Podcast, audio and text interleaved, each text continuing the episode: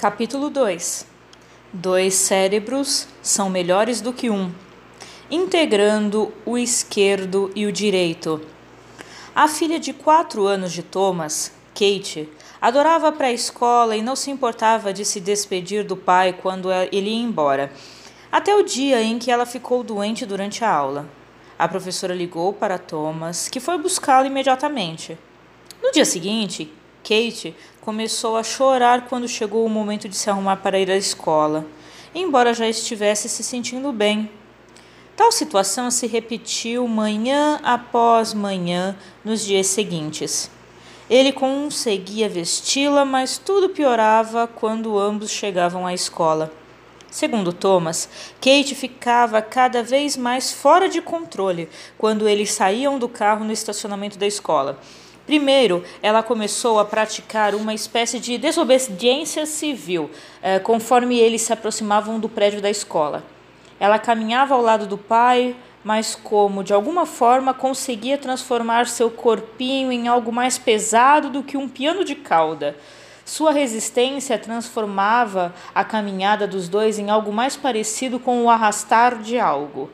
Então, quando chegavam à sala de aula, ela apertava a mão do pai com mais força e se prendia a perna dele, soltando todo o peso do corpo. Quando, finalmente, conseguia se desvencilhar das garras dela e sair da sala, ele a ouvia gritar mais alto do que outras crianças: Eu vou morrer se você me deixar aqui! Esse tipo de ansiedade de separação é normal com crianças pequenas. Às vezes, a escola pode ser um lugar assustador Contudo, conforme Thomas explicou, Kate simplesmente vivia para ir à escola antes de ficar doente.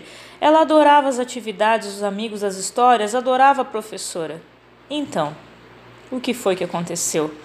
Como a simples experiência de adoecer criou um medo tão extremo e irracional em Kate? Qual seria a melhor maneira de Thomas reagir? Seu objetivo imediato: definir uma estratégia para Kate voltar a ir à escola com vontade. Esse era o seu objetivo de sobrevivência. No entanto, ele também queria transformar essa experiência difícil em uma oportunidade que beneficiaria Kate tanto a curto prazo quanto a longo. Esse era seu objetivo de prosperidade. Vamos voltar para como Thomas lidou com a situação usando seus conhecimentos básicos sobre o cérebro para transformar um momento de sobrevivência em uma oportunidade para ajudar sua filha a prosperar. Especificamente, ele compreendia o que vamos demonstrar agora, ou seja, alguns princípios simples sobre como funcionam os dois lados diferentes do cérebro: cérebro esquerdo, cérebro direito. Uma introdução. Provavelmente você sabe que o cérebro é dividido em dois hemisférios. Não apenas esses dois lados são anatomicamente separados, mas também funcionam de modos muito diferentes. Há quem diga que ambos têm personalidades distintas, cada um com uma mente própria. A comunidade científica se refere à forma como os diferentes lados do cérebro nos influenciam como modalidades hemisfério esquerdo e hemisfério direito. Mas, em nome da simplicidade, vamos usar a forma mais comum e falar sobre o cérebro esquerdo e cérebro direito. Seu cérebro esquerdo ama e deseja a ordem. É lógico, literal, linguístico, gosta de palavras, linear, põe as coisas em sequência ou ordem. O cérebro esquerdo ama que todas essas quatro palavras comecem com a letra L. E ele também ama listas. Voltando, lógico, literal, linguístico e linear. Por outro lado, o cérebro direito é holístico e não verbal, enviando e recebendo sinais que permitem nos comuniquemos com expressões faciais, contato visual, tom de voz, postura e gestos. Em vez de detalhes e ordem, nosso cérebro direito se importa com o quadro global, o significado e a sensação de uma experiência, e ele é especialista em imagens, emoções e lembranças pessoais. O cérebro direito nos dá um pressentimento ou uma percepção. Alguns dizem que é mais intuitivo e emocional, e usaremos esses termos nas páginas seguintes como forma mais direta para falar sobre o que o cérebro direito faz. Tecnicamente, esse lado do cérebro é mais influenciado pelo corpo e as áreas mais baixas dele permitem-lhe receber e interpretar informações emocionais. Pode ficar complicado, mas a ideia básica é que, enquanto o cérebro esquerdo é lógico, linguístico e literal, o direito é emocional, não verbal, experimental e autobiográfico. E não se importa com o fato de todas essas palavras não começarem com a mesma letra. Você pode pensar da seguinte maneira: o cérebro esquerdo se importa com a letra da lei, mais daqueles L's. Como sabemos, conforme as crianças crescem, ficam, ficam muito boas no uso desse pensamento do cérebro esquerdo. Não dei um encontrão nela, eu empurrei ela. Por outro lado, o cérebro direito se importa com os princípios da lei, as emoções e experiências dos relacionamentos. O esquerdo enfoca o texto, o direito, o contexto. Foi o cérebro direito não lógico e emocional que fez Kate gritar para o pai: Eu vou morrer se você me deixar aqui. Em termos de desenvolvimento, crianças muito pequenas têm o hemisfério direito predominante, especialmente durante os três primeiros anos de vida. Elas ainda não dominaram a capacidade de usar a lógica e palavras para expressar sentimentos e vivem sua vida completamente no momento, motivo pelo qual deixaram tudo de lado para agachar e ficar totalmente absortas assistindo a uma joaninha atravessar a calçada, sem se importar com o atraso para a aula de música para bebês. Lógica, responsabilidades e horário não existem para elas ainda. Mas quando uma criança pequena começa a perguntar por quê, o tempo todo, sabemos que o cérebro esquerdo está realmente começando a entrar em ação. Por quê? Porque nosso cérebro esquerdo gosta de compreender os relacionamentos causa-efeito lineares do mundo e de expressar essa lógica com linguagem.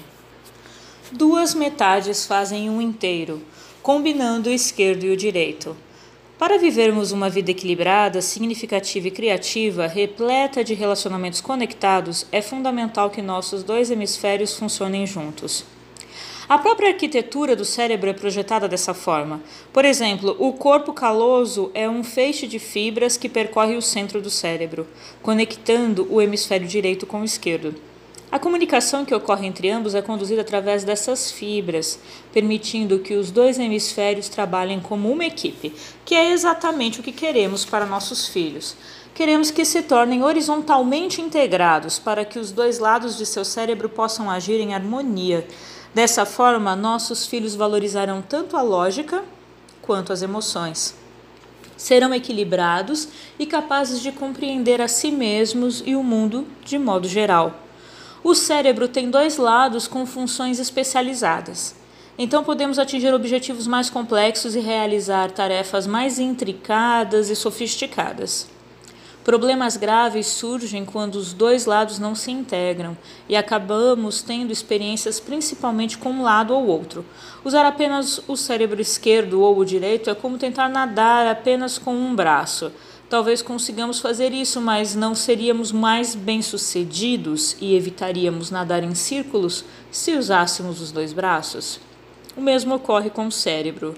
Pense nas emoções, por exemplo. São absolutamente fundamentais se desejamos viver de maneira significativa, mas não queremos que dominem completamente nossa vida. Se o cérebro direito assumisse o controle e ignorássemos a lógica do esquerdo, sentiríamos como se estivéssemos nos afogando em imagens, sensações corporais e o que poderia se parecer com uma inundação emocional. Mas ao mesmo tempo, não queremos abusar apenas o cérebro esquerdo, separando essa lógica e linguagem dos sentimentos e das experiências pessoais. Isso pareceria um deserto emocional o objetivo é evitar viver em uma inundação ou em um deserto emocional. Queremos permitir que nossas imagens não, não racionais, memórias autobiográficas e emoções vitais desempenhem papéis importantes, mas também queremos integrá-las com as partes de nós mesmos que ordenam e estruturam nossa vida. Quando Kate perdia o controle ao ser deixada na pré-escola, funcionava majoritariamente o cérebro direito. Como resultado disso, Thomas testemunhava uma ilógica inundação emocional, em que o cérebro direito emocional dela não funcionava de forma coordenada com o cérebro esquerdo lógico. Aqui é importante observar que não são apenas as inundações emocionais de nossos filhos que causam problemas. Um deserto emocional em que os sentimentos e o cérebro direito são ignorados ou negados não é mais saudável do que uma inundação. Eh, vemos essa reação mais frequentemente em crianças mais velhas.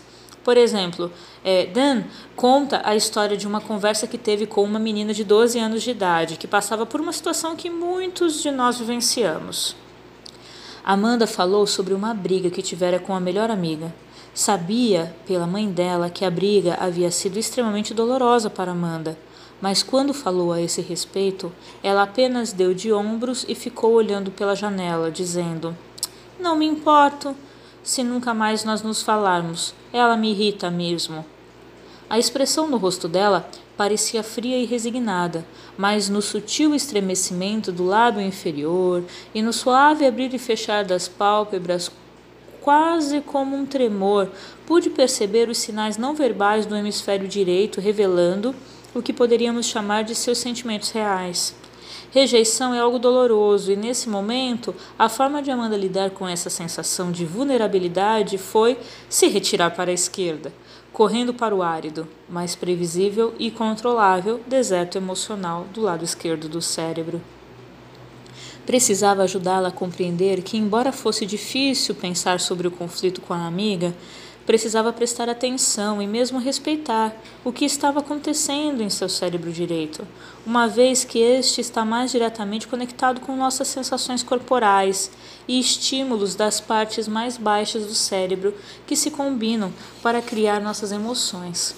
Dessa forma, todas as imagens, sensações e memórias autobiográficas da direita são repletas de emoção quando ficamos chateados, pode parecer mais seguro nos retirarmos dessa imprevisível consciência do lado direito e nos abrigarmos na terra mais previsível e controlada do lado esquerdo.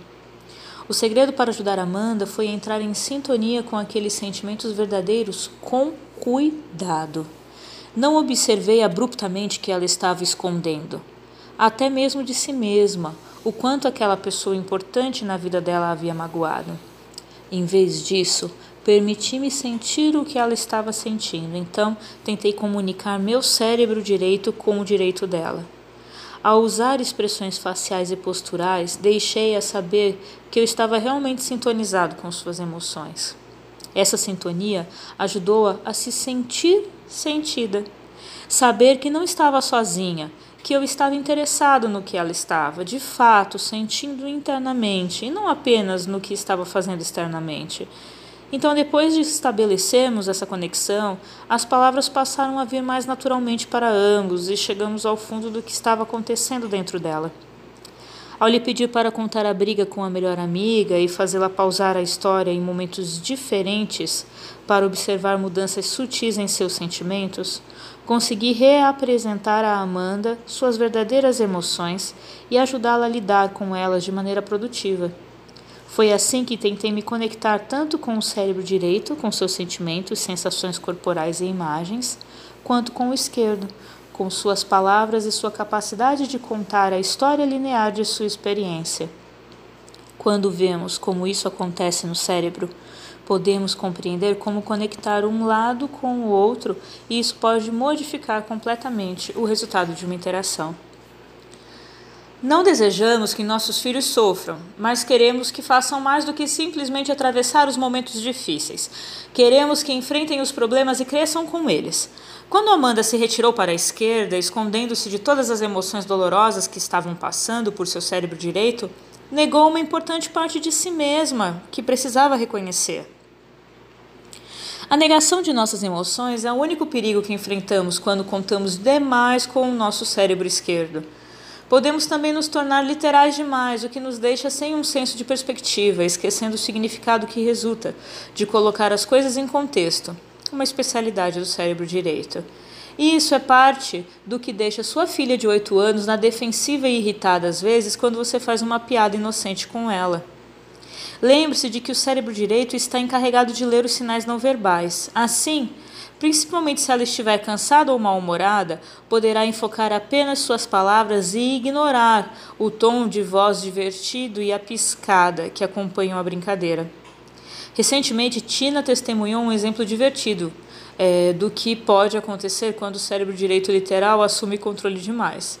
Quando seu filho mais novo completou um ano de idade, ela encomendou um bolo de aniversário em um mercado local. Ela pediu um bolo cupcake que são vários cupcakes unidos com uma cobertura para se parecerem com um bolo grande. Quando fez o pedido, solicitou que o confeiteiro escrevesse as iniciais do nome do filho dela, JP, nos cupcakes. Infelizmente, quando ela apanhou o bolo antes da festa, percebeu imediatamente um problema que demonstra o que pode ocorrer quando uma pessoa se torna literal demais com o cérebro esquerdo. O objetivo, então, é ajudar nossos filhos a aprenderem a usar os dois lados do cérebro juntos, a integrarem os hemisférios esquerdo e direito, lembrando-se do rio de bem-estar mencionado mais cedo, com o caos sendo uma margem e a rigidez a outra. Definimos saúde mental como a permanência no fluxo harmonioso entre esses dois extremos. Ao ajudarmos nossos filhos a conectarem esquerda e direita, podemos lhes dar uma chance melhor de evitar as margens do caos e da rigidez e de viver uma corrente flexível de saúde mental e felicidade. Integrar o cérebro esquerdo com o direito ajuda a evitar que as crianças se aproximem demais de uma margem ou outra. Quando as emoções cruas do cérebro direito não são combinadas com a lógica do esquerdo, ficarão como as de Kate, navegando perto demais da margem do caos. Isso significa que precisamos ajudá-los a trazer o cérebro esquerdo para obter alguma perspectiva e lidar com as emoções de maneira positiva. Da mesma forma, se estiverem negando as próprias emoções e retirando-se para a esquerda, como Amanda estava fazendo, eles estarão abraçando a mesma rigidez. Nesse caso, precisamos ajudá-los a usar mais o cérebro direito para se abrirem a novos estímulos e experiências. Então, como promovemos a integração horizontal no cérebro de nossos filhos? Eis duas estratégias que podem ser usadas imediatamente quando oportunidades de integração surgirem em sua família. Ao usar essas técnicas, você estará dando, dando passos imediatos rumo à integração dos hemisférios esquerdo e direito do cérebro de seus filhos.